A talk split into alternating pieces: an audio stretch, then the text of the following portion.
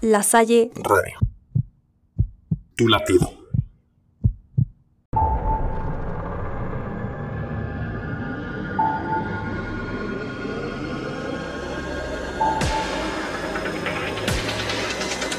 Ahoy tripulantes y bienvenidos al submarino americano.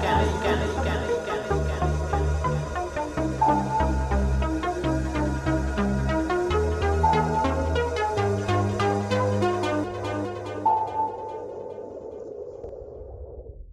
tal, señores? Bienvenidos a otro episodio del Submarino Americano. Les habla Raúl Fernández. Gracias por darle play. Los extrañábamos todos acá y bienvenidos a bordo. Esta tarde me acompaña el señor Herminio Fernández. ¿Cómo estás, Mino? ¿Y con quién más vienes? Muy bien, Raúl, muy contento de estar aquí un día más en el submarino. Ya lo extrañábamos después de estas vacaciones de Semana Santa que eran bastante necesarias, pero me acompaña un, uno que se ilusiona fácil y le encanta el amarillo y el negro. Ustedes ya podrán saber quién es. Es mi buen y queridísimo amigo Víctor. Víctor, ¿cómo andas? Hola, hola, Mino, Raúl, ¿cómo están? Andamos aquí contentos, extrañándonos, claro que sí. Un episodio más, qué bueno que están escuchándonos y de aquí estaremos hablando un poquito más acerca de qué se viene en proyecciones para mis acereros de Pittsburgh. Y pues también nos acompaña Bortoni, ¿cómo estás? Qué gusto saludarlos, tripulación. Pues estamos de regreso, vamos a darle con todo al programa y pues a ver qué tal los temas, a ver eh, qué es lo que podemos debatir acá y qué gusto saludarlos a todos. Pues bienvenido de vuelta, señor Bartoni. La verdad que me hace muy feliz escuchar tu voz de nuevo. Alguien que también ya quiero volver a escuchar es al señor Richardo Albarrán. Bienvenido al submarino. ¿Qué tal Raúl, compañeros del submarino americano? Encantado de estar de vuelta en este programa tan especial y, y, muy emocionado porque estamos en un punto del año en el que los tres grandes deportes de Estados Unidos, al menos en cuanto a lo mediático, convergen. Está por supuesto el inicio de las grandes ligas, la NBA en más de la mitad de la temporada y la previa del NFL Draft y la agencia libre. Entonces muy emocionado porque tenemos bastantes temas de qué hablar. Ya se acerca la recta final del NBA, igual ya está ya puedo olfatear ese día de draft que va a estar bastante, bastante candente. He visto muchos mocks, se mueven bastante, muchas posibilidades de trade, pero no podemos empezar un programa sin nuestra señorita perfecta, con una voz espectacular, la señorita Fátima Cerón. ¿Cómo andas, Fati? ¿Qué tal te cayeron esas vacaciones, eh? Hola, hola, pues yo estoy muy bien, estoy eh, recargada de, de, energía y muy contenta de regresar. Espero que todos estén igual o mejor que yo y que disfrutaran sus vacaciones. Así que pues vamos a darle. No, hombre, qué energía. La verdad es que, como pueden ver, todos estamos en sintonía, tripulación, ustedes también. Acompáñenme a la primera sección, por favor.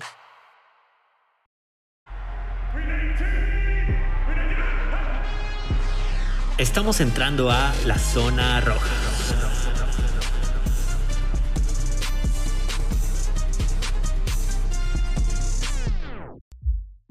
Y bueno, tripulantes, para arrancar esta bonita sección tenemos a Fati. ¿Qué nos tienes el día de hoy? Cuéntanos. Bueno, pues empezamos con la noticia de que Julian Edelman anuncia su retiro de la NFL. Así es, los Patriotas de Nueva Inglaterra anunciaron la baja del receptor abierto Julian Edelman, el cual decidió finalizar su exitosa carrera como profesional. En 11 temporadas con los Patriotas, Edelman acumuló un total de 599 recepciones para 6.507 yardas y 36 touchdowns, siendo una pieza fundamental para la consecución de tres Super Bowls para la franquicia de Nueva Inglaterra. Además, su destacada actuación en el Super Bowl 53 lo consagró como el MVP de dicho partido, con una de las atrapadas más recordadas en la historia de los Super Domingos.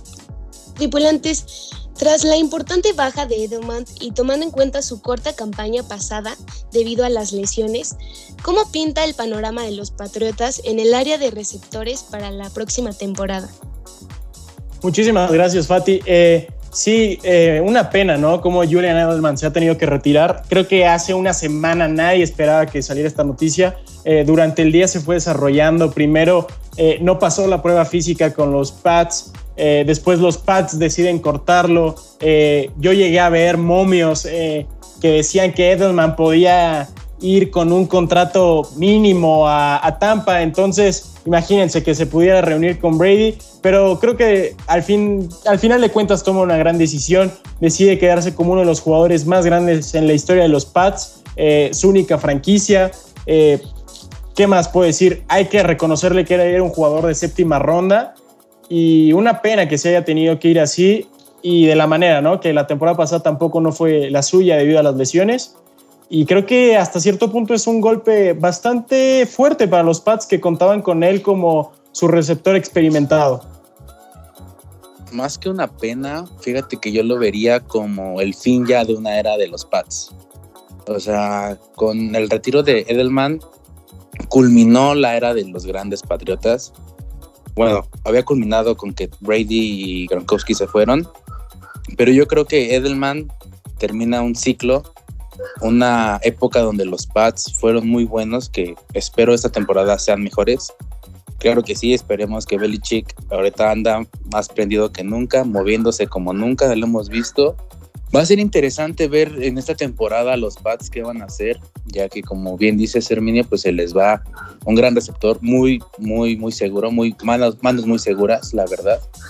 Igual escuché varias cosas de que se podría ir a Tampa Bay, pero yo creo que tanto para él y como para su familia, hijos, esposa, creo que ya igual puede ser un poco muy desgastante para él y igual descansar un poco. No, mm, igual puede pasar como Gronkowski, ¿no? De que habló con Brady, bueno, que Brady habló con él y dijo, ¿sabes qué, güey? Pues hay que echarnos una más. puede llegar a pasar, no lo sabemos. Esperemos que sí, esperemos que igual pues de que se retire muy bien. No se retiró muy bien como quisiéramos, pero sus grandes números hablan por sí solos y pues nada, una leyenda se, se, acaba de retirar el día de hoy. Sí, claro, concuerdo contigo, Víctor. Creo que cada vez quedan menos jugadores de esos temibles Pats. También se retiró el safety Chang. Eh, creo que de los pocos que quedan es Davonta Hightower, el linebacker que no jugó la temporada pasada por, por esta situación del COVID. Eh, cada vez se van más piezas. Este año se fue Tooney, que el año pasado le habían puesto el Frankie Stack para retenerlo. Eh, Andrews también está en la agencia libre, no se saben si lo van a traer. Creo que, como dices, es el fin de una era, de, a lo mejor la era más dominante en, la edad moderna de un equipo de americano. Y yo sinceramente dudo que Edelman salga del retiro. Creo que es muy distinta su situación con la de Gronkowski. Creo que Gronkowski pues, se retiró estando en uno de sus mejores momentos de la carrera. Eh, Julian Edelman pues hasta cierto punto se ve forzado a retirarse. Y, y, sí, yo creo que puede ser que los Pats tengan que reajustar sus prioridades en este draft. Eh, no estoy diciendo que vayan a ir en primera ronda por un receptor, pero creo que, que Bill Belichick pudiera buscar un receptor en segunda, tercera ronda, ya que pues perdió bastantes armas, bastantes herramientas y, y pues o sea, y eso que firmaron a Nelson Agalor, ¿no? En la agencia libre, pero creo que sí necesitan un tercer receptor, aunque no lo usen mucho, ya que creo que este año van a usar esa famosa formación con dos alas cerradas como lo hiciera Gronkowski y Hernández en su época, pero tendremos que ver. Bill Belichick siempre sorprende en el draft y puede pasar cualquier cosa con él. A mí, a mí me parece que si, que si Edelman en un determinado punto regresa para jugar al lado de Brady, sería una de las mayores traiciones en la historia de la NFL, porque además, concuerdo con lo que dicen ustedes dos, se retira sorpresivamente publicando un video en el que lo titula Foxboro para siempre, haciendo referencia a la ciudad donde juegan los Patriotas y, y por supuesto en agradecimiento por todo el tiempo que estuvo ahí. Me parece que es uno de, los grandes receptores de la última década, muy confiable, pero las lesiones y los 34 años de edad pesaron mucho en esta liga muy demandante. Y, yo, yo creo que es un aviso este retiro de Julian Edelman justo a tiempo para Bill Belichick para el draft. Estamos a más de 15 días para que sea la primera ronda y nada más para recapitular en ediciones anteriores de esta selección universitaria, por ejemplo, en el año anterior Bill Belichick tuvo la oportunidad de escoger a Chase Claypool, hoy receptor de Pittsburgh, y, no quiso. Hace dos años tuvo la oportunidad de escoger a AJ Brown, el receptor de los Titans. Entonces sí debe de haber muy buen escauteo ahora que hay eh, un poco de tiempo para ir pensando en un jugador, si no de primera ronda, sino como el receptor de Bonta Smith, ganador del Heisman, pero sí uno que te pueda cumplir y, también ver cuáles son tus necesidades y cuál va a ser tu principal fuente de ataque. Preguntando la pregunta, eh, más bien contestando a la pregunta, es lo que yo veo. Sí debe de haber una selección eh, de segunda o tercera ronda de un receptor para este equipo. Esperemos que, que las cosas para los Patriotas sean pues movidas en cuanto a la búsqueda de un receptor que pueda llenar este espacio pues tan importante de uno de los jugadores más valiosos en el Super Bowl 53, cabe resaltar. Y pues bueno, será eh, pues interesante ver qué es lo que pasa con este, este, con este jugador. Pues él mismo dijo en su declaración de, de retiro que pues no iba a ser nada fácil moverse del lugar en donde estaba y pues todos sabemos que su lesión no lo dejó nada bien parado y que pues finalmente los Patriotas deciden rescindir de, este contrato para este jugador. Y en las palabras del mismo entrenador de los Patriotas, de Bill Belichick, pues eh, podemos ver que justamente se da cuenta de que pues están perdiendo un jugador que en su momento y hasta la temporada pasada llegó a aportar bastante a este equipo y que pues finalmente pues se va un histórico y se va una persona que pues finalmente dejó mucho de qué hablar en el parrillado, que es considerado un profesional por, por el tiempo que lleva en este deporte, por sus 11 temporadas de trayectoria y que pues finalmente pues veremos cómo es que las cosas se llevan a cabo en el draft finalmente, como bien mencionaba Rich, el entrenador de los Patriotas tal vez dejó ir en, temporadas pasadas oportunidades para darle este espacio a, este jugador que finalmente pues el día de hoy dice adiós a la NFL.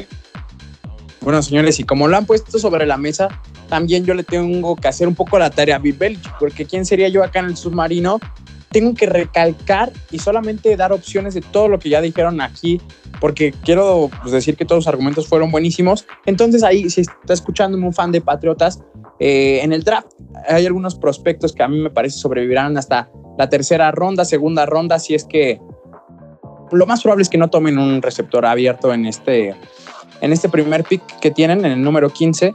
Y les voy a decir los nombres. Está Des Fitzpatrick, un jugador de Louisville de 23 años y 1,88 de estatura. Es un jugador que se mueve muy bien, con mucha técnica y que sin duda les ayudaría a complementar este espacio que tienen en la ofensiva. También está el señor Warren Jackson de Colorado State. Otra arma pues de altura, 1,98 de estatura y 96 kilogramos de peso. Como pueden ver, una bestia físicamente hablando, estilo Kate Metcalf. Sin embargo, si estuvieran buscando algo más como los que, lo que le podía ofrecer Edelman en el puesto de trayectorias como slot, está el señor Amari Rogers de Clemson, con 1,78 de estatura, pequeñito, un receptor que sabe mover muy bien y que sin duda podría hacer las funciones que conocemos Edelman puede hacer. Se nos va un grande de la NFL que le vaya súper bien. Con esto, señores, pasamos a la siguiente sección.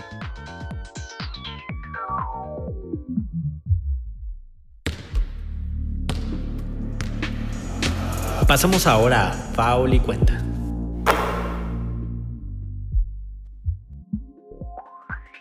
Vamos a la sección de Faul y Cuenta. ¿Qué tienes para nosotros, Fa? Bueno, pues el alero argentino Gabriel Deck aterrizará en el mejor básquetbol del mundo. Para ser más precisos, en la organización del Thunder, el, Real Madrid se une a su excompañero Facu Campazo como los únicos argentinos que se encuentran jugando en la NBA, sin olvidar que su otro compatriota, Leandro Bolmaro, fuera drafteado en el puesto 23 de este año por los Timberwolves. Pero la franquicia de Minnesota lo dejaría permanecer en el Barcelona un año más para continuar con su desarrollo. Gran paso para el básquetbol argentino. Pero aquí la pregunta es, ¿podrá alguno de estos magníficos dominadores de la Euroliga acercarse a la sombra de Don Manu Ginobili? Muchísimas gracias, Fátima. Sí, creo que, el salto de Gabriel Deck, eh, no era tan esperado como el de Facu Campazo que se vio a inicio de la temporada. Eh, el Thunder tuvo ahí una situación que como existe un tope salarial, también existe un mínimo salarial. Eh, el Thunder se mueve tan bien en los trades que estaba abajo de ese mínimo, tenía que firmar un contrato y Gabriel Deck tenía una posibilidad muy fácil de salir de, su contrato actual, bueno, de su ex contrato que tenía con el Real Madrid y es por lo que llega. Eh, firma un contrato de tres años. Creo que es algo muy positivo para el alero. Es un jugador que estos minutos que quedan en la temporada, que hasta cierto punto pudieran ser basura, que el Thunder ya dijo que va a jugar con puros jugadores jóvenes, con proyecciones a futuro, sentando a estrellas como Al Horford, que hasta cierto punto podía ser criticado. Pero creo que Gabriel Deck va a saber aprovechar. Eh, un alero bastante constante, puede defender las cinco posiciones, desde un base hasta un poste. Y creo que, que estos tres argentinos, Facu Campazo lo está haciendo impresionante, ha dejado a toda la NBA con la boca abierta. Y creo que era algo, pues, quien lo conoce de no sorprenderse, ¿no? Eh, había comandado al Real Madrid durante muchas temporadas. Gabriel Deck, otra pieza bastante importante. Y Leandro, Leandro Bolmaro, que pues fue una sorpresa que fuera drafteado tan alto por los Team Wolves. No se sabía en un inicio qué iba a suceder. Durante la misma noche del draft se dio la noticia de que preferían que se quedara en el Barcelona para que tuviera más minutos. También debido, yo creo, a la situación que actualmente está viviendo la G League, que está en una burbuja, eh, que no puedes ver tanto su progreso. Y pues Leandro Bolmaro es un jugador clave del Barcelona, ¿no? Junto con Nicola Mirotic y Alex Sabrines y el recién llegado Pau Gasol pero sinceramente creo que el mejor de estos tres es Facu Campazo, como lo ha sido en los últimos años liderando a la selección argentina. Pero creo que ninguno de estos podrá acercarse a, la sombra de Don Manu Ginobili, que me tengo que quitar el sombrero para hablar de él, uno de los mejores sextos hombres de la historia de esta liga y que creo que todo San Antonio tiene un pedazo de corazón argentino gracias a él. Y creo que pudieran los tres lograr ser jugadores de rotación. Yo creo que Facu a lo mejor pudiera en unos años o, en dos años a lo mejor ser un titular en un equipo contender con un contrato bajo, pero no, la verdad dudo que alguno llegue a ser All-Star. El que más posibilidad tendría sería Leandro Bolmaro por la juventud, pero creo que, que es un gran paso, pero tampoco es para tirar petardos al aire para el básquetbol argentino que hay que recordar que siempre domina el básquetbol de América después de Canadá y Estados Unidos. Bueno, bueno, un análisis muy bueno para conocer un poquito a Deck, que a mi parecer llega en el momento indicado para la NBA. Tras su paso por San Lorenzo y Real Madrid, ha adquirido las armas suficientes, sobre todo para ser este jugador rol y que puede complementar muy bien al Thunder. Entonces, me parece que es un win-win para ambas partes y yo quisiera tocar un poquito también el tema que, se nos menciona en la pregunta. Los zapatos de Don Manu Ginobili, sin duda, son gigantes. Y yo tampoco veo ni siquiera la ruta que menciona Herminio en donde podría acercársele. Digo, no es por cuestión de talento, pero ya veremos qué pasa. Todo es posible en esta vida. Eh, un jugador que a mí me vuelve loco, la verdad, que es Faco Campazo. Eh, esta temporada ha disfrutado de cómo se mueve y cómo asiste a sus compañeros. Entonces ya vemos de lo que están hechos los argentinos. Podemos esperar también algo muy agradable de Deck. Y por qué no un saludo hasta, hasta Argentina a la gente que nos escucha por allá. Normalmente los jugadores que vienen desde Europa para la NBA tienen un cierto proceso de adaptación, salvo que sean fenómenos como Luka Doncic, por supuesto. Eh, entonces, eh, Facu Campazo me parece que no estamos viendo su mejor versión o que más bien tiene un techo grandísimo que puede crecer todavía más, pero me parece que nos estamos volviendo locos en el submarino americano. O sea, comparar a una persona que ganó un oro olímpico, que ganó cuatro campeonatos de la NBA, son palabras mayores. Estos tres jugadores argentinos muy buenos, como ya describió Mino, sí pueden eh, llegar a tener cierto buen desempeño en este deporte ráfaga, pero de ahí a que sean vitales en un esquema como en, el de Greg Popovich hace un par de años, como lo fue Manu Ginobili, me parece que, es un salto todavía más. Entonces, ya, ya veremos, insisto, hay cierto grado de cierto tiempo de adaptación que deben de pasar estas figuras y a partir de ahí veremos cuál es su verdadero potencial. totalmente de acuerdo con Rich. Yo coincido en que es difícil comparar a una figura como mi tocayazo Ginobili y, y ponernos en los zapatos de, de, un jugador que pues apenas empezaba a experimentar en la NBA, como lo es Gabriel Deck. Sí, todos sabemos que, que existen diferentes estilos de juego a nivel mundial y a nivel continental. Y no es el mismo nivel de juego el básquetbol que se vive en la NBA que el básquetbol de la Liga Europea. Entonces, pues sí, será, será este, de esperarse que se lleve a cabo un proceso de, adaptación, de desarrollo para que finalmente pues pueda desenvolverse de manera correcta en la NBA. Ya veremos qué es lo que pasa y pues finalmente pues yo no creo que pueda llegar a compararse jamás con mi tocayo por las cosas que se ganaron y por los logros que tuvo y la trayectoria que tuvo en la NBA. Pero sin embargo, pues veremos qué es este lo que pasa y esperemos que de todas las cosas buenas para este jugador y pues toda la fortuna para sobresalir en una liga tan complicada y tan exitosa y sobresaliente como lo es la NBA. Pati, ¿qué más tenemos que conocer de, del reporte Ráfaga? Bueno, pues sigamos con los Celtics que remontaron en el último suspiro. El conjunto de Boston se impuso por un marcador de 105 a 87 a los Nuggets de Denver, logrando así una increíble remontada tras ir perdiendo durante casi todo el partido. Esta importante victoria como visitante mete de lleno a los Celtics en la carrera por salir de los puestos del play-in y asegurar su pase directo a los playoffs. De parte del conjunto ganador, destacó la actuación de Jason Tatum, quien logró 28 puntos, siendo el máximo anotador del partido. Y del lado de Denver, el triple, el triple doble de Nikola Jokic no fue suficiente para impedir la remontada. Tripulantes, tras cosechar siete triunfos en los últimos 10 partidos, ven sólido al equipo de Brad Steven de cara a la clasificación para los playoffs. Sí, estos Celtics, muchísimas gracias Fati, que han tenido dos caras, eh, creo que llevan varios años demostrando así. Kemba, que es muy irregular desde que llegó, yo sinceramente creo que, que dieron un gran salto atrás en, ese mercado que perdieron a Kyrie y traían a Kemba y mucha gente decía que porque Kemba tenía mejores números en ese momento, eh, porcentajes muy parecidos, eh, podría cubrir los zapatos de Kyrie Irving, pero creo que ha demostrado que no ha estado ni cerca, sinceramente. Eh, esta temporada sí empezó lesionado, muchas molestias, pero no, la verdad creo que ha quedado de ver. Eh, y los Jay, ¿no? Que son un yin yang. Un partido te hacen 30 puntos, el otro te hacen 5. Ah, es, no sé, es algo muy complicado. Lo que sí hay que aplaudirles es que la gran remontada que hicieron, eh, Denver solo metió 8 puntos en el último cuarto. Eh, Denver que tiene un monstruo ofensivo como, el, como lo es Nikola Jokic, que yo creo que se está llevando todas las papeletas para ser MVP. Eh, y la verdad me daría mucho gusto, un jugador que ha trabajado mucho, que ha sido muy criticado por el antes sobrepeso que tenía, por no ser un jugador que tuviera buena forma física, que se cansara durante los partidos, eh, que no pudiera jugar más minutos durante los partidos porque no le daban las piernas.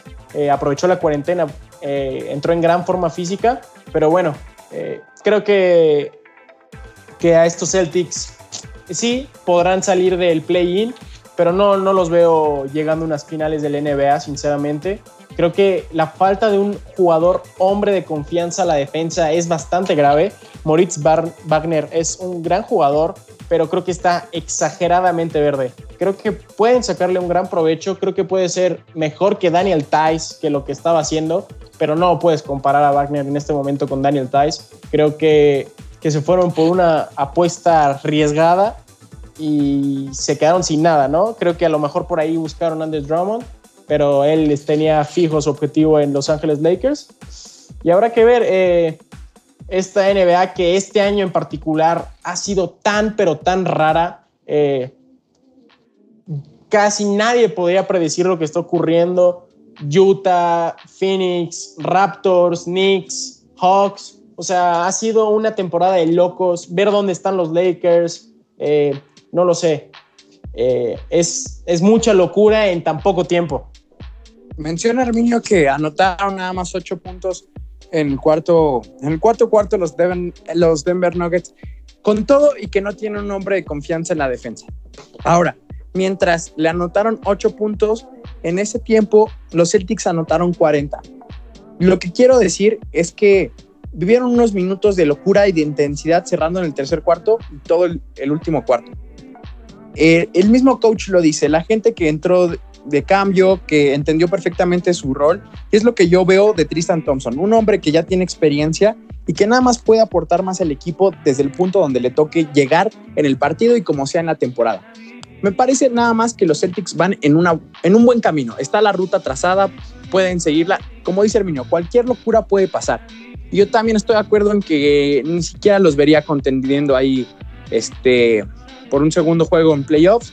Entonces, me quedo nada más con Jason Tatum, que recientemente batiera este, este récord de Larry Bird bueno, acompañándolo con más de 53 puntos en el juego anterior contra Minnesota y lo que se está convirtiendo, que es una realidad y cada vez yo creo que se acerca más a los jugadores top del top de esta liga. A mí Jason Tatum me vuelve loquísimo. Me encanta ver su básquetbol y yo lo que rescato y con lo que más me quedo de estos Celtics. Lo malo de esta racha positiva de los Celtics es que como bien explicó Mino, en algún momento habrá un bajón en los altibajos constantes que tiene este equipo y no podrá mantenerse o prolongarse todavía más esta, esta racha. Y no me extrañaría que en programas posteriores estemos hablando de una caída de los Celtics porque así son. Y yo creo que desaprovecharon una muy buena oportunidad el año anterior de poder llegar como mínimo a las finales de la NBA. Se enfrentaron a un, a un Miami Heat estupendo con un momento de cada uno de sus jugadores y, demás eh, suplentes muy bueno. Entonces, para esta temporada, que además ha sido rarísima, agrego a lo que ya habían dicho, se sumaron los Nets que eh, están muy bien en comparación a la temporada anterior. Filadelfia, que con la llegada de Doc Rivers y de refuerzos importantes como Seth Curry, también ha logrado estar en las primeras posiciones de esta conferencia este. Entonces, a mí no me cabe duda que los Celtics van a estar en los playoffs, pero no creo que, lleguen a, a jugar más de dos rondas por estos altibajos constantes que ya muy bien han explicado. Pues sí, de alguna manera se vale soñar, se vale eh, apoyar a los Celtics. El último juego, la verdad es que, pues, como dice Fa, la verdad es que hasta el último suspiro pudieron lograr ese, ese triunfo. Pero los que son séptimos actualmente de la conferencia este de la NBA, pues lo, lo, veo, veo complicado que si, si llegan a playoffs, veo complicado que puedan llegar a las finales y si acaso llegaran a playoffs, pues la verdad es que tendrían que echarle bastantes kilos porque pues así como han estado jugando, la verdad es que no creo que sea la temporada que estaban pensando en un principio y pues finalmente ojalá den los resultados que, pues la gente espera después de este triunfo y que pues lleguen o no a playoffs puedan tener pues un buen cierre de temporada. Bueno, señores, con eso terminamos Paul y cuenta.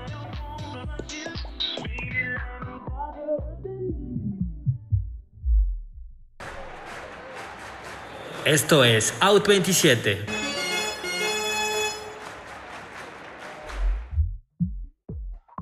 Bueno, pues abrimos en Out 27 con la polémica victoria de Phillies, que, bueno, una controvertida decisión por parte de los Payers se vivió el día domingo.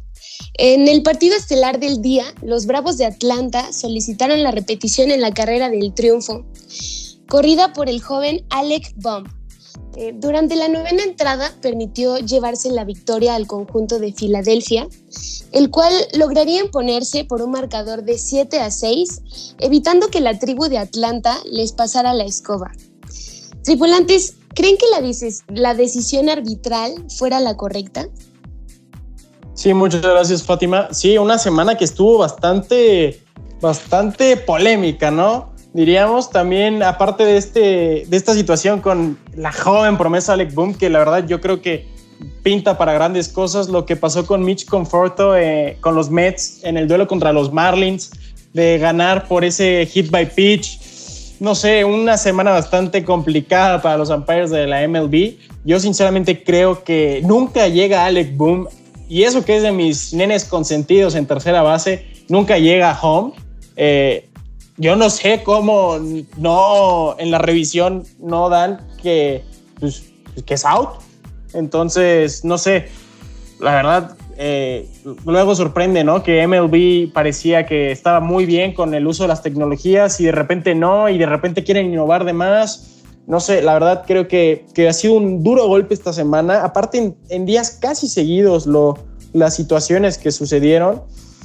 Y, y pues creo que, que, la gente de la tribu de, de Atlanta creo que no se fue nada contenta. Los Bravos se veían bastante molestos y, más, ¿no? Que pudieron haber barrido a estos Phillies que, que, pintaban bastante bien antes de llegar a esta serie, que habían barrido su serie inicial, después le habían sacado un partido, quién sabe cómo, de esos típicos que le sacan a Jacob de Grom, que él deja el partido ganado y lo, el bullpen de los Mets lo pierde, pero sí, eh, bastante controversial.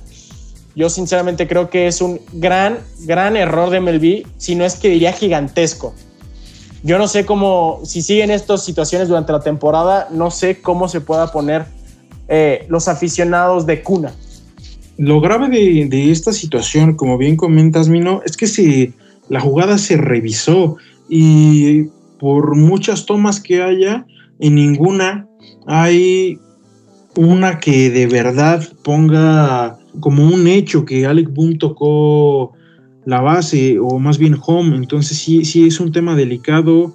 Por supuesto, no solo la revisan los umpires que están en la cancha, sino también externos de las oficinas de Nueva York. Entonces, fue, fue un error eh, de estos de, de, visión, porque finalmente no hay una toma aérea o, de otro lado y, y, se, dejaron, se dejaron llevar entonces sí me parece algo muy, muy grave.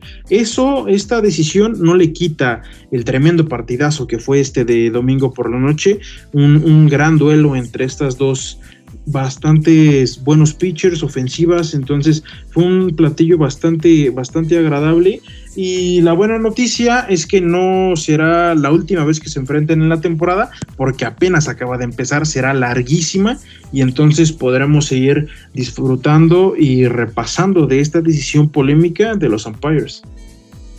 Sí, un gran partido, la verdad, como dices Rich. Eh, volaron la bola varias veces de la barda. Eh, esa carrera que que Didi Gregorius lanza a primera y de todos modos llega eh, Ronald Acuña Jr. en menos de tres segundos, una verdadera bala el, jardinero derecho, el guardabosques venezolano. Eh, pero sí, creo que fue un gran duelo. Eh, también que sucedió ahí una cosa con un niño el día de, el día de sábado, que, que el caso es que un niño recibe la bola que había sido digo, home run de, de, Atlanta y se da a un niño de los Phillies. Al día siguiente, el niño que da la bola recibe una bola autografiada por el actual MVP Freeman y por un tal Bryce Harper. No sé si lo conocerán alguno de ustedes, que tiene un contratito algo caro, diría yo, pero bien ganados esos millones. Y sí, creo que fue un gran duelo y, creo que estas decisiones arbitrales eh, de los umpires, tanto en este duelo como en el de Mets Marlins, creo que va a crear, eh, podría decirse, unas pequeñas cosquilleos, ¿no? Entre estos dos equipos, bueno, entre estos cuatro equipos. Eh, mucha gente esperaba que le llovieran bolazos a Mitch Conforto el sábado y el domingo. No fue así. Eh, él mismo admitió en la rueda de prensa que, pues, que con el swing como que estiró el codito de más y muy, muy polémica. Pero creo que todavía la de Conforto se da un poquito, un poquito a la polémica. Creo que esta de Alec Boom no tiene nada de polémica. Creo que nunca llega home, nunca hay una toma que lo demuestre. Y creo que un gigantesco error, como lo vuelvo a decir. Bueno, como pueden ver, hoy vamos a destapar algo acá para festejar que Herminio y Rich están tan de acuerdo. Prácticamente sus argumentos son hermanos. ¿Y qué puedo decir los conocedores de la MLB? Ahora lo que yo vengo es a meter un poco de candela nada más para una pregunta a todos acá en la mesa. Y es que la MLB, como ustedes saben, dio inicio, no, no estuvimos aquí en Submarino Americano para darle la bienvenida, pero saben que siempre estamos al pendiente, como pueden ver. Ahora, eh, los clubes, más bien los equipos han empezado su temporada y yo creo que tanto Dodgers como Padres no han dejado nada que desear para mí en lo personal, pero ustedes que son más exigentes, me encantaría escuchar una breve opinión muy objetiva, porque yo veo que mis Yankees poco a poco están tomando ritmo y me parece que no estaría de locos que yo me emocionara. Creo que te estás emocionado además, Raúl. Apenas va empezando esto. Eh, no llevamos ni tres semanas, llevamos semanita y cacho. Eh, hay que recordar que empezó el primero. Eh, hoy estamos a, a 12. Entonces, no, creo que te estás emocionando, creo que te me estás alocando. Y si tuviera que darle algo una crítica a los padres. Eh, ni Blake Snell ni Jude Darvish se han visto tan dominantes como se esperaba eh, arriba de la lomita. Eh, tampoco es que hayan perdido, pero no, no han tenido pues ese dominio que los caracteriza. A diferencia de Trevor Bauer, que sus dos aperturas ha estado bastante temible. el primer partido día a un juego sin hit que hay que reconocerle, ¿no? Que el que menos cartas llevaba de los padres ha sido el que mejor ha rendido. Eh, el, originario de San Diego, que es una gran historia, que lo traen proveniente de los Piratas de Pittsburgh, Joe Musgrove, se aventó el primer juego sin hit ni carrera de esta temporada. Y una historia bastante bonita, ¿no? Que, que Joe es un aficionado de los padres desde niño. Eh, su sueño siempre había sido jugar para los padres y qué mejor que en su segunda apertura oficial para la escuadra de los frailes, aventarte un partido de esa clase y no solo aventarte ese partido de esa clase, sino que es el primero en la historia de los padres. Eh, si no supieron qué día fue, fue el viernes, partidazo que se aventó el buen californiano. Y, sí, ¿no? Creo que es muy pronto para ver. Eh, Red Sox parecía que iba a ser la excepción de la temporada, después se avientan una ronda de seis partidos ganados consecutivamente. JD Martínez el otro día con tres home runs en el mismo partido, logrando una marca impresionante de en tres franquicias distintas tener un partido en cada una de ellas de tres home runs. O sea, mis respetos, hay que quitarse el sombrero, en este caso la gorra para el bateador designado de los Red Sox de Boston y, que él no le teme, no le teme nada al monstruo verde que tiene en casa. Por cierto, Alex Verdugo empezó un poco frío, pero ahí va el mexicano, jardinero central. Eh, yo creo que es ahorita el mejor mexicano que tenemos eh, fuera de la lomita. Ya, ya me estaba alterando porque cuando escuché el mejor mexicano no podía pensar en otro que no fuera Julio Urias. Y hablando del mexicano, por supuesto, ha tenido una buena labor en sus aperturas esta temporada con los Dodgers.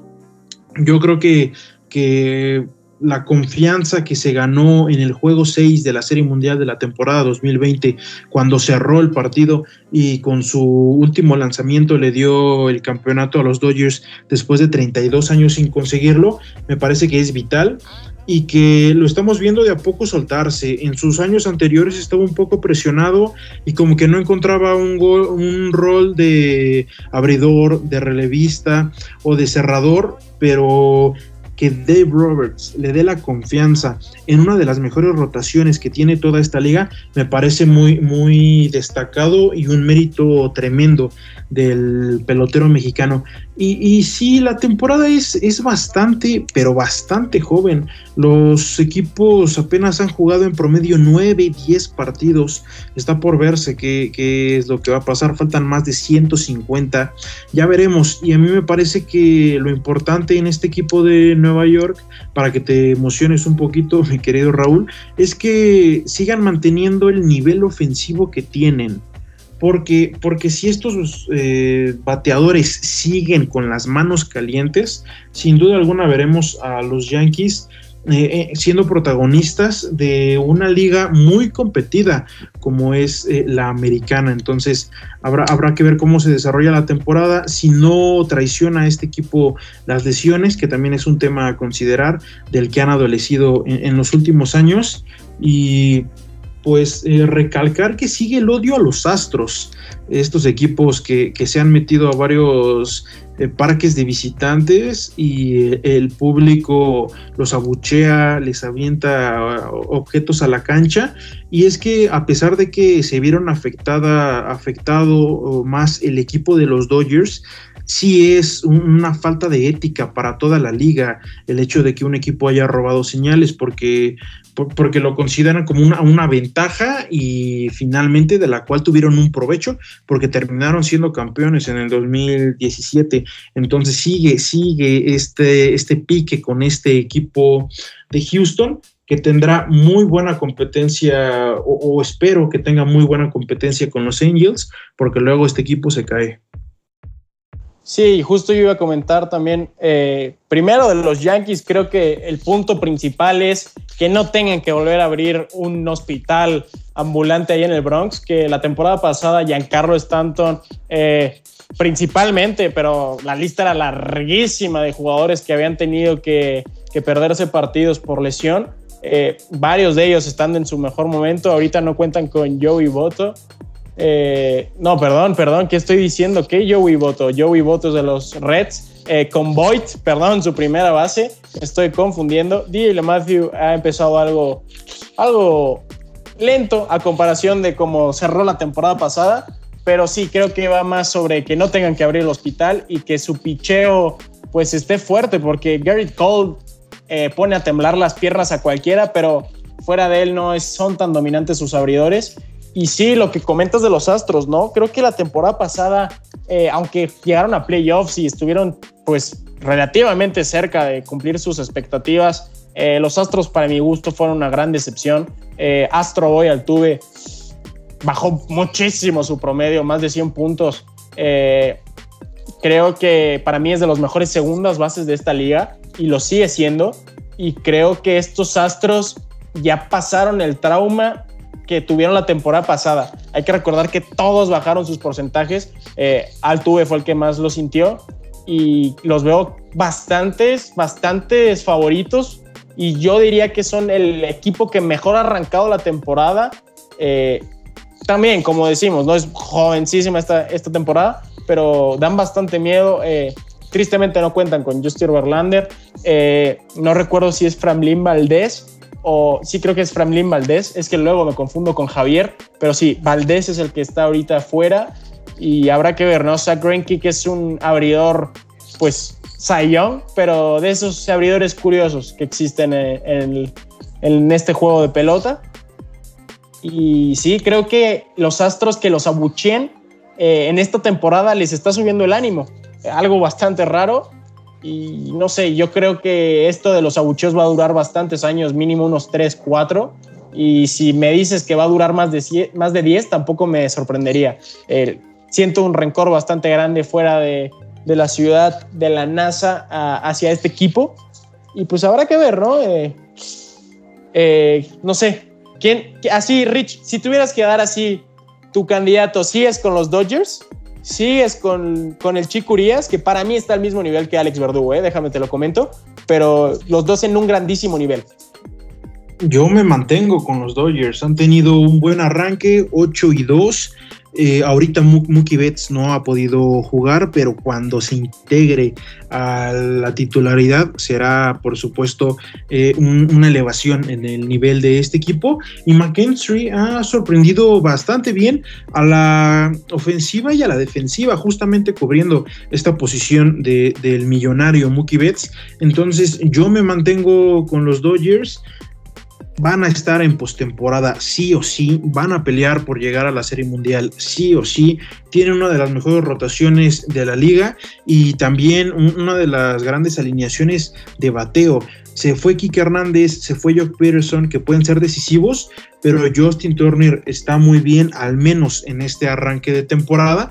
Y los que no están tan bien, como son Cody Bellinger, Cody Bellinger y el MVP de la Serie Mundial, Corey Seager, se encenderán con el, con el paso de los partidos.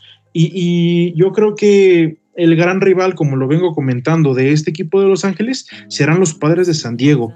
Por el momento, Fernando Tatis Jr. está lesionado. Su lesión es bastante corta. Eh, afortunadamente para él y para su equipo, no requiere de cirugía. Entonces, por supuesto, eh, el primer enfrentamiento entre estos dos equipos nos dará bastante de qué hablar de lo que veremos en la postemporada. ¿Y, ¿Y tú con quién vas? ¿Quién es tu candidato? Pues mira, como todos lo saben aquí, soy gran fan de los padres de San Diego. Eh, estoy bastante preocupado por Fernando Tatis porque como comentas no tiene que ir a operación, pero es una lesión bastante traicionera. Eh, mucha gente recomendaba que Tatis se perdiera el resto de la temporada y lo operaran de, de, su hombro de una vez, que pues como que puede, si no lo operan, ser recurrente durante toda su carrera, su carrera que al hacer un swing fuerte se pueda dislocar, como le ocurrió en ese partido.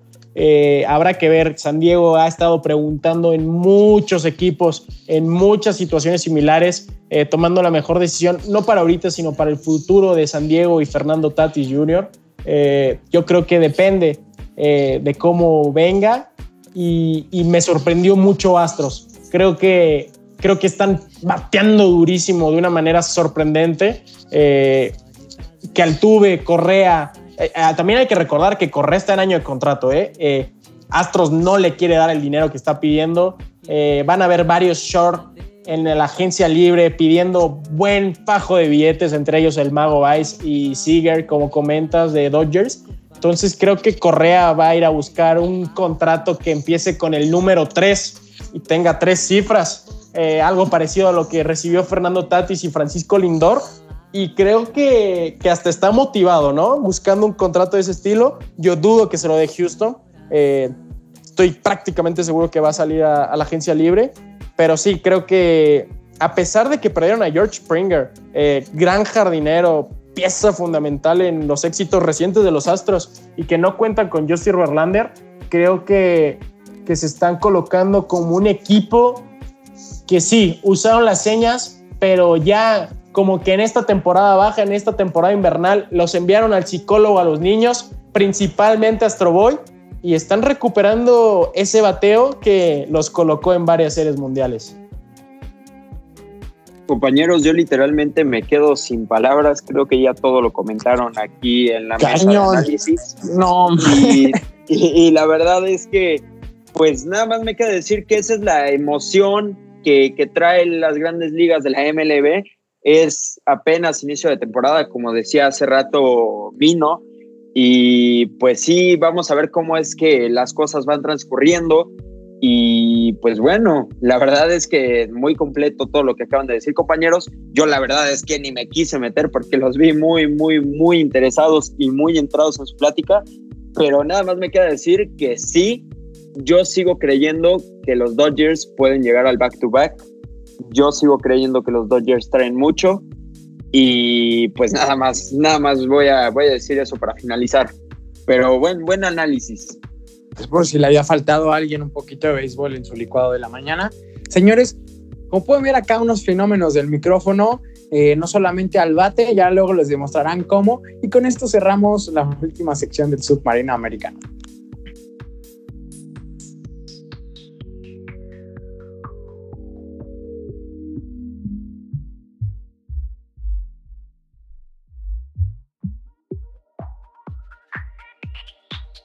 Bueno, pues me despido. Fue un gustazo estar de nuevo aquí con todos ustedes. Gracias por escucharnos una vez más y bueno, espero lo disfrutaran tanto como yo. Cuídense y nos vemos en el próximo episodio. Y te paso el micro a Vic. Muchas gracias, Fati. Pues como lo dijo mi querido Bortoni, igual me quedé impactado con todo lo que nos confesaron este Herminio y Rich muy interesante. Este, me encanta escucharlos hablar acerca de la MLB. Creo que dan datos muy, muy este, objetivos y me encanta. Espero que igual a todos los que están escuchando les endulce el oído. mi querido Mino y mi querido Richard. Y pues nada, eh, rápido comento que acuérdense que el fin pasado fue Westermania, número 38, si no mal recuerdo. Y este, estuvo nuestro famosísimo Bad Bunny, ¿no?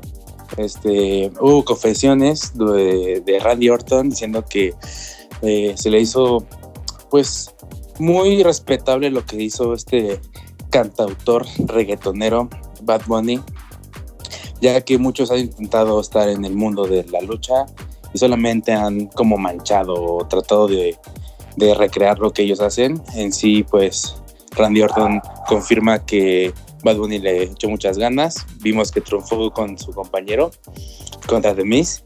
Y pues nada, o sea, es impresionante cómo el señor no solamente es muy bueno en la música, sino muy bueno en la lucha.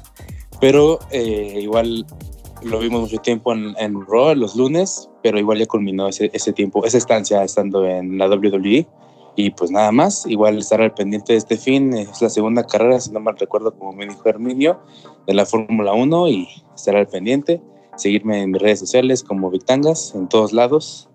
Y nada, Bortoni. Muchas gracias, Vic. Compañeros, pues qué gusto estar de vuelta aquí con ustedes, comentando siempre de lo que nos apasiona, que es el deporte. Muchísimas gracias a todos por estarnos escuchando. Gracias a ustedes, compañeros, por llenarme de energía y de conocimiento acerca de los deportes que se, que se viven en la Unión Americana. Eh, yo le mando un saludo a todos los que nos están escuchando. Gracias por tomarse el tiempo, por estar siempre acompañándonos en este submarino. Y les deseo que tengan muchísima salud y éxito en todo lo que estén haciendo. Yo soy Manuel Ramírez Bortoni y te paso el micro, Rich. Igualmente muy, muy contento de estar de vuelta después de esta pausa por Semana Santa en el submarino americano. Recuerden, por supuesto, seguir las redes de Barco Deportivo, que, que, es el que encabeza toda esta serie de programas. Ahí estarán al pendiente, por supuesto, de, la actualidad deportiva. Eh, estoy también eh, muy contento, muy emocionado, porque como bien comentó Víctor, este fin de semana es la segunda carrera de la temporada 2021 de la Fórmula 1, entonces será, será muy emocionante. Y, y también eh, estamos a igual un par de semanas de que sea el draft de la NFL y yo estoy seguro que nos que habrá más bien muchos movimientos, eh, muchas cosas de, que darán muchísimo de qué hablar. Entonces, por supuesto, eh, estén pendientes. Insisto, de verdad me la paso muy, muy bien aquí y, y nos vemos la próxima semana. Ya, ahí, ¿quién, quién habla? Yo, yo te tomo la palabra, Rich. Muchísimas gracias porque me da gusto que estés contento. Eh, eres un miembro más de este gran barco que es Barco Deportivo. Y sí, eh, tanto tú como Víctor ya me robaron lo que iba a decir, pero lo bueno es que traía dos notas. Eh, el Gran Premio de Emilia Romagna que va a ser en Imola, Italia. Eh, se los recomiendo bastante. La primera carrera, señor carrerón de Checo Pérez. Pero habrá que ver, ¿no? Las cosas en Aston Martin no parece como no la habían pintado después de que deshicieran Racing Point. El coche al parecer no es el Mercedes Rosa del año pasado. Y el otro datito que les traigo es que mis queridísimos rayos del Necaxa eh, en estos días van a estar oficializando la venta del 50% de sus acciones eh, a un grupo de inversionistas norteamericanos que cuentan con el DC United, con el Swansea City, eh, y es la primera vez que un grupo de inversionistas norteamericanos invierte en el fútbol mexicano. Una gran noticia. Eh, entre las cláusulas está que no se va a mover el equipo de ciudad, no se van a cambiar sus colores, no se va a cambiar su escudo. Entonces a mí me pone bastante contento. Va a ser una gran, gran inyección de capital que esperan poderlo hacer ya para el próximo torneo.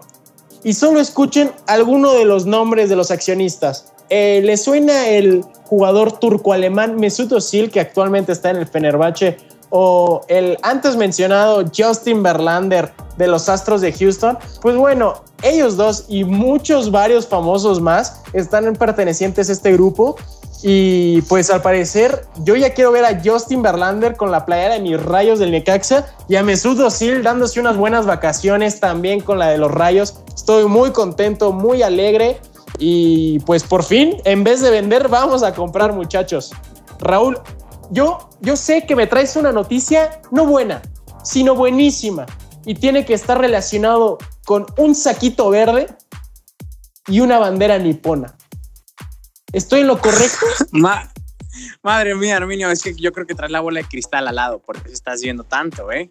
Pero Hermano, estoy haciendo una brujería de aquellas, de aquellas. Solo los piratas hacen de esta brujería. Piratas de alta Y se subió así este pirata al submarino. Bueno, ya investigaremos cómo es que le hiciste, Herminio. Pero qué locura lo de tus rayos de Mecaxa, ¿eh? Yo, yo tenía ya bien parada mi noticia, le iba a dar luego, luego, pero con esto me dejas atónito. Ya me imagino, ¿cómo, cómo ves la feria de Aguascalientes, eh? una verdadera yo ya, ya me vi en el palenque con, de, de, un lado Justin Verlander y del otro Mesut Özil. Yo ya me vi, ya me vi. Fantástico, Herminio. Ahora sí paso a dar mi noticia porque, como muy bien lo adelantó el señor El Rayo, el Rayo Emilio, digo, Herminio Fernández, eh, mi noticia está directamente relacionada con un saco verde y dirás, ¿por qué? ¿Por qué un saco verde? Bueno, este es el premio que se llama el ganador del Masters, el Masters de Augusta que se llevó a cabo este fin de semana y que se llevará Hideki Matsuyama con una tarjeta de menos 10 golpes. Cabe recalcar que este torneo estuvo súper complicado debido a que la última edición de este torneo, el ganador, el señor Justin, Johnson, firmó una tarjeta de menos 20, algo que a la PGA pues claramente le tocó en, en lo más profundo de su ser y los Greens ni siquiera los regaron, eran muy poco receptivos en el primer día, pocos quedaron este, bajo par en el día que comenzara este torneo, entre ellos Justin Rose, el, el señor inglés que al final quedará séptimo. Bueno, como ya mencioné, Hideki Matsuyama, el japonés, es el primer jugador de dicho país en ganar un Major. Muchas felicidades y además este, esta semana fue redonda porque también eh, una jugadora japonesa eh, ganó, ganó un Major en la LPGA. Bueno, señores, eh, también quiero destacar la participación del mexicano Abraham Anser, quien quedará en el lugar número 26 con una tarjeta de más uno entonces, lo importante es que se sigue manteniendo y codeando entre los mejores golfistas del planeta. Señores, con esta nota me despido. Estoy muy contento de volver acá al submarino. Los quiero mucho a todos. Nos vemos en el próximo episodio.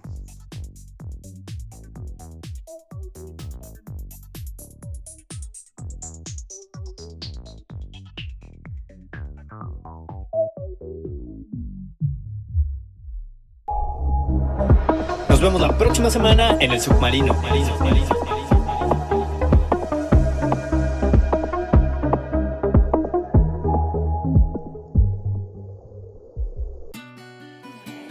Submarino Americano es una producción de El Barco Deportivo. Encuéntranos en todas nuestras redes sociales como arroba barco deportivo.